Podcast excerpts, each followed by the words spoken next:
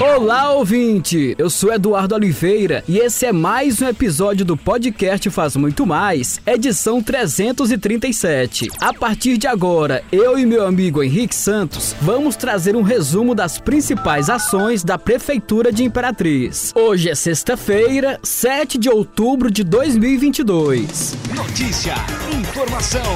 E vamos começar falando sobre trânsito. A CETRAN divulgou relatório baseado nas atividades realizadas realizadas na Semana Nacional de Trânsito em Imperatriz, no período de 18 a 25 de setembro. O documento reforçou as ações educativas, palestras em escolas públicas e privadas, universidades, empresas, blitz pedagógicas, além de conscientização em pontos estratégicos da cidade por meio do órgão e parceiros. Segundo o secretário de Trânsito Leandro Braga, a campanha Imperatriz foi um sucesso. Com o tema Juntos Salvamos Vidas, os agentes discutiram discutiram sobre o exercício de priorizar ações como parar em faixa de pedestres, o uso do cinto de segurança, o não uso do celular ao dirigir, entre outras medidas. Já a coordenadora de Educação para o Trânsito, Terezinha Miranda, destacou que os momentos foram marcados por salientar as consequências negativas dos acidentes que geram efeitos e impactos sociais, econômicos e psíquicos. Ao todo, 50 ações foram realizadas no decorrer da campanha com com parceiros como Polícia Rodoviária Federal, Secretaria Municipal de Educação, Secretaria Municipal de Saúde, Rede de Saúde Mental, agentes de trânsito e Federação das Associações Empresariais do Maranhão. E falando agora sobre infraestrutura, a construção da rede de drenagem profunda na Rua Espanha, na Vila Redenção 1, está em ritmo acelerado. A medida executada pela Sinfra visa melhorar o escoamento de águas pluviais, além de preparar a via para receber pavimentação asfáltica. O secretário de Infraestrutura, Fábio Hernandes, fez questão de ressaltar que a gestão do prefeito Assis Ramos construiu uma ponte de concreto nessa mesma rua, permitindo o acesso de veículos e pedestres até a Avenida Pedro Neiva de Santana. Além disso, equipes de manutenção e conservação de meios fios e sarjetas trabalham nesta sexta-feira na rua Rui Barbosa, cruzamento com a marginal da BR-010, no setor do entroncamento. O objetivo é fazer a requalificação do pavimento em bloquetes e melhorar o escoamento de águas pluviais na via que recebe intenso fluxo de veículos.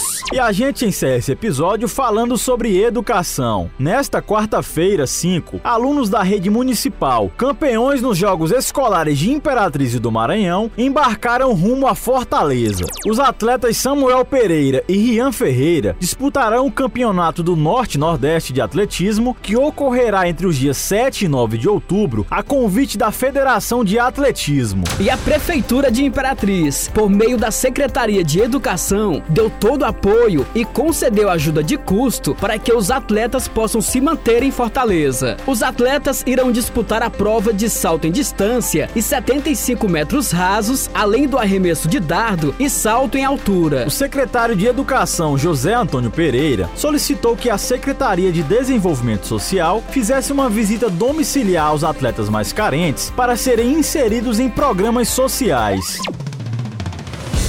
E aqui encerramos o podcast Faz Muito Mais da Prefeitura de Imperatriz. Esse e outros episódios você pode acessar no portal imperatriz.ma.gov.br barra podcast, redes sociais e principais plataformas de streaming.